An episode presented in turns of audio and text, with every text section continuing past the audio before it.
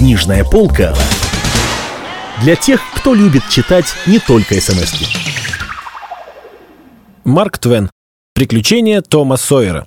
Читает Стас Бабицкий. Глава третья.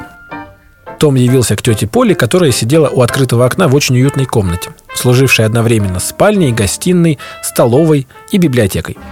Мягкий летний воздух, успокаивающая тишина, запах цветов и усыпляющее гудение пчел оказали свое действие, и она задремала над вязанием, потому что разговаривать ей было не с кем, ну, кроме кошки, а та спала у нее на коленях. Очки безопасности ради были подняты у нее выше лба. Она думала, что Том давным-давно сбежал, и удивилась, что он сам так безбоязненно идет к ней в руки. Том сказал, «А можно мне теперь пойти поиграть, тетя?» «Как? Уже? Сколько же ты сделал?» «Все, тетя». «Том, не сочиняй, я этого не люблю». «Я не сочиняю, тетя, все готово». Тетя Поли не имела привычки верить на слово. Она пошла посмотреть сама и была бы довольна, если бы слова Тома оказались правдой хотя бы на 20%. Когда же она увидела, что выбелен весь забор, и не только выбелен, но и покрыты звездкой в два и даже три слоя, да еще вдобавок по земле проведена белая полоса, то ее удивление перешло всякие границы. Она сказала, «Ну-ну». «Нечего сказать. Работать ты можешь, когда захочешь, Том. Но тут же разбавила комплимент водой. Жаль только, что это очень редко с тобой бывает. Ну, ступай играть. Да приходи вечером домой вовремя, не то выдеру. Она была настолько поражена блестящими успехами Тома, что даже повела его в чулан, выбрала самое большое яблоко и преподнесла ему с назидательной речью о том, насколько дороже и приятнее бывает награда, если она заработана честно, без греха, путем добродетельных страданий. И пока она заканчивала свою речь очень кстати подвернувшимся текстом из Писания, том успел стянуть у нее за спиной пряник. Он в припрыжку выбежал из комнаты и увидел, что Сид поднимается по наружной лестнице в пристройку второго этажа. Комья земли, которых много было под рукой, замелькали в воздухе. Они градом сыпались вокруг Сида, и прежде чем тетя Поля успела опомниться от удивления и прийти на выручку, 5-6 комьев попали в цель. А Том перемахнул через забор и скрылся. В заборе, конечно, была калитка. Но у него, как всегда, времени было в обрез. До калитки ли тут? Теперь душа Тома успокоилась. Он отплатил Сиду за то, что тот подвел его, обратив внимание тети Поли на черную нитку. Том обошел свой квартал стороной и побежал на городскую площадь, где по предварительному уговору уже строились в боевом порядке две армии. Одной из них командовал сам Том, а другой его закадычный друг Джо Гарпер. Оба великих полководца не унижались до того, чтобы сражаться самим. Это больше подходило всякой мелюзге. Они же сидели вместе на возвышении и руководили военными действиями, рассылая приказы через адъютантов. После долгого и жестокого боя армия Тома одержала большую победу. Подсчитали убитых, обменялись пленными, уговорились, когда объявлять войну и из-за чего драться в следующий раз, и назначили день решительного боя. Затем обе армии построились и походным порядком ушли. А Том в одиночестве отправился домой. Проходя мимо того дома, где жил Джефф Тэтчер, том увидел в саду незнакомую девочку. Прелестное голубоглазое существо с золотистыми волосами, заплетенными в две длинные косички в белом летнем платьице и вышитых панталончиках. Только что увенчанный лаврами герой сдался в плен без единого выстрела. Некая Эми Лоуренс мгновенно испарилась из его сердца, не оставив по себе даже воспоминания. Он думал, что любит ее без памяти. Думал, что будет обожать ее вечно, а оказалось, что это всего-навсего мимолетное увлечение. Том несколько месяцев добивался взаимности. Эми всего неделю тому назад призналась ему в любви – только семь коротких дней он был счастлив и горд, как никто на свете. И вот в одно мгновение она исчезла из его сердца, как малознакомая гостья, которая побыла недолго и ушла. Том поклонялся новому ангелу издали, пока не увидел, что девочка его заметила. Тогда он притворился, будто не видит, что она здесь, и начал ломаться на разные лады, как это принято у мальчишек, стараясь ей понравиться и вызвать ее восхищение.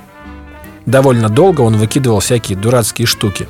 И вдруг, случайно взглянув в ее сторону, во время какого-то головоломного акробатического фокуса, увидел, что девочка повернулась к нему спиной и направляется к дому. Том подошел к забору и прислонился к нему в огорчении, надеясь все-таки, что она побудет в саду еще немножко. А она постояла минутку на крыльце, потом повернулась к двери и ушла за порог. Когда она переступала порог, Том тяжело вздохнул, но тут же просиял.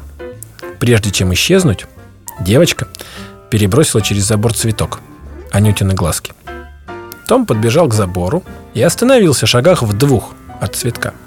Потом прикрыл глаза ладонью и стал всматриваться куда-то вдаль, словно увидел в конце улицы что-то очень-очень интересное. Потом поднял с земли соломинку и начал устанавливать ее на носу, закинув голову назад. Двигаясь ближе и ближе, подходил он к цветку и в конце концов наступил на него босой ногой. Гибкие пальцы захватили цветок, и, прыгая на одной ножке, Том скрылся за углом. Но только на минуту, пока засовывал цветок под куртку, поближе к сердцу, а может быть и к желудку, он был не слишком силен в анатомии и не разбирался в таких вещах. После этого он вернулся к забору и слонялся около него до самой темноты, ломаясь по-прежнему. Но девочка больше не показывалась. И Том утешал себя мыслью, что она, может быть, подходила в это время к окну. Может быть, видела его старания. Наконец, он очень неохотно побрел домой, совсем замечтавшись.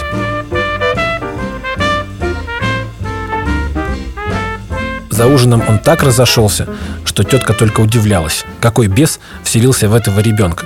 Ему здорово влетело за то, что он бросал землей в Сида, но он и ухом не повел. Том попробовал стащить кусок сахара под самым носом тетки и получил за это по рукам. Он сказал, «Тетя, ну вы же не бьете Сида, когда он таскает сахар». Но Сид никогда не выводит человека из терпения так, как ты, Том. Ты не вылезал бы из сахарницы, если бы я за тобой не следила. Скоро она ушла на кухню, и Сид обрадовавшись своей безнаказанности, потащил к себе сахарницу. Такую наглость ну, просто нельзя было стерпеть. Сахарница выскользнула из пальцев Сида, упала и разбилась. Том был в восторге. В таком восторге, что даже придержал язык и смолчал. Он решил, что не скажет ни слова, даже когда войдет тетя Поли, а будет сидеть смирно, пока она не спросит «Кто это сделал?» Вот тогда он скажет. И полюбуется, как влетит этому любимчику. Ничего не может быть приятнее. Он был до того переполнен радостью, что едва сдерживался, когда тетя вышла из кухни и остановилась над осколками, бросая молниеносные взгляды поверх очков. Про себя он думал, затаив дыхание, вот, вот, вот сию минуту. И в следующий миг растянулся на полу. Могущественная длань была уже занесена над ним снова, когда Том закричал «Да погодите же! Ну за что вы меня-то лупите? Это Сид разбил! Тетя Поли замерла от неожиданности, и Том ждал, что она его пожалеет. Но как только дар слова вернулся к ней, она сказала «Хм, но я думаю, тебе все же не зря влетело. Уж, наверное, ты чего-нибудь еще натворил, пока меня тут не было». Потом совесть упрекнула ее. Ей захотелось сказать что-нибудь ласковое, любящее. Но она рассудила, что это будет понято как признание в том, что она виновата. А дисциплина этого не допускает. И она промолчала. И занялась своими делами, хотя на сердце у нее было неспокойно. Том сидел, надувшись, в углу и расстравлял свои раны.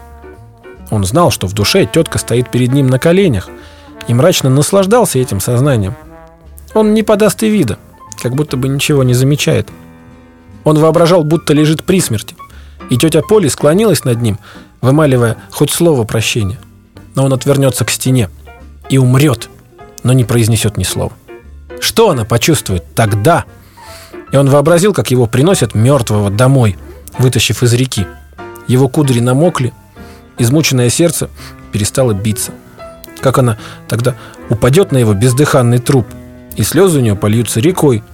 Как она будет молить Бога, чтобы он вернул ей ее мальчика. Тогда она ни за что больше его не обидит. А он будет лежать бледный и холодный ничего не чувствуя. Бедный маленький страдалец, претерпевший все мучения до конца. Он так расчувствовался от всех этих возвышенных мечтаний, что глотал слезы и давился ими, ничего не видя. Когда он мигал, слезы текли по щекам и капали с кончика носа. И он так наслаждался своими горестями, что не в силах был допустить, чтобы какая-нибудь земная радость или раздражающее веселье вторглись в его душу. Он оберегал свою скорбь, как святыню.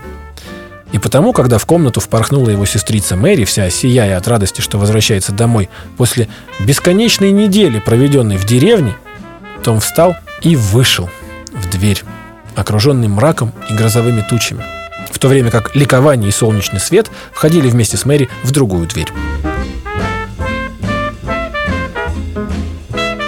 Том бродил далеко от тех улиц, где обычно играли мальчишки, выискивая безлюдные закоулки, которые соответствовали бы его настроению. Плот на реке показался ему подходящим местом, и он уселся на самом краю, созерцая мрачную пелену реки и желая только одного – утонуть сразу и без мучений. Тут он вспомнил про цветок. Извлек его из кармана, помятый, увядший, и это усилило его скорбное блаженство – он стал думать о том, пожалела ли бы она его, если бы знала. Может, заплакала бы, захотела бы обнять, утешить, а может, отвернулась бы равнодушно, как весь холодный свет. Эта картина так растрогала его и довела его муки до какого-то приятно расслабленного состояния, что он мысленно повертывал ее так и сяк, рассматривая в разном освещении, пока ему не надоело. Наконец он поднялся на ноги со вздохом и скрылся в темноте. Вечером, около половины десятого, он шел по безлюдной улице к тому дому, где жила прелестная незнакомка. Дойдя до него, он постоял с минуту. Ни одного звука не уловило его настороженное ухо. Свеча бросала тусклый свет на штору в окне второго этажа. Не там ли незримо присутствует незнакомка? Он перелез через забор осторожно перебрался через клумбы с цветами и стал под окном. Долго и с волнением глядел на него, задрав голову кверху.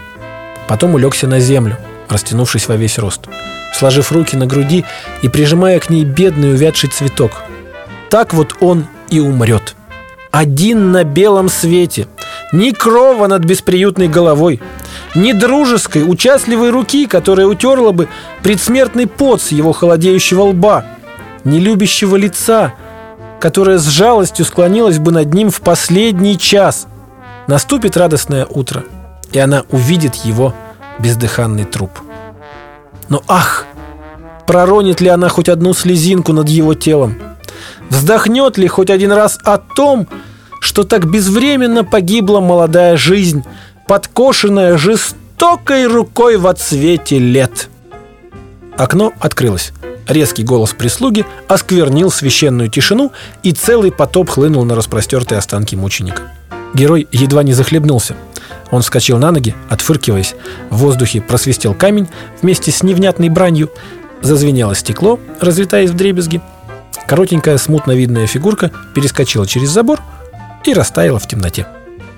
Когда Том, уже раздевшись, разглядывал при свете сального огарка промокшую насквозь одежду, Сид проснулся – но если у него и было какое-нибудь желание попрекнуть и намекнуть, то он передумал и смолчал, заметив по глазам Тома, что это небезопасно.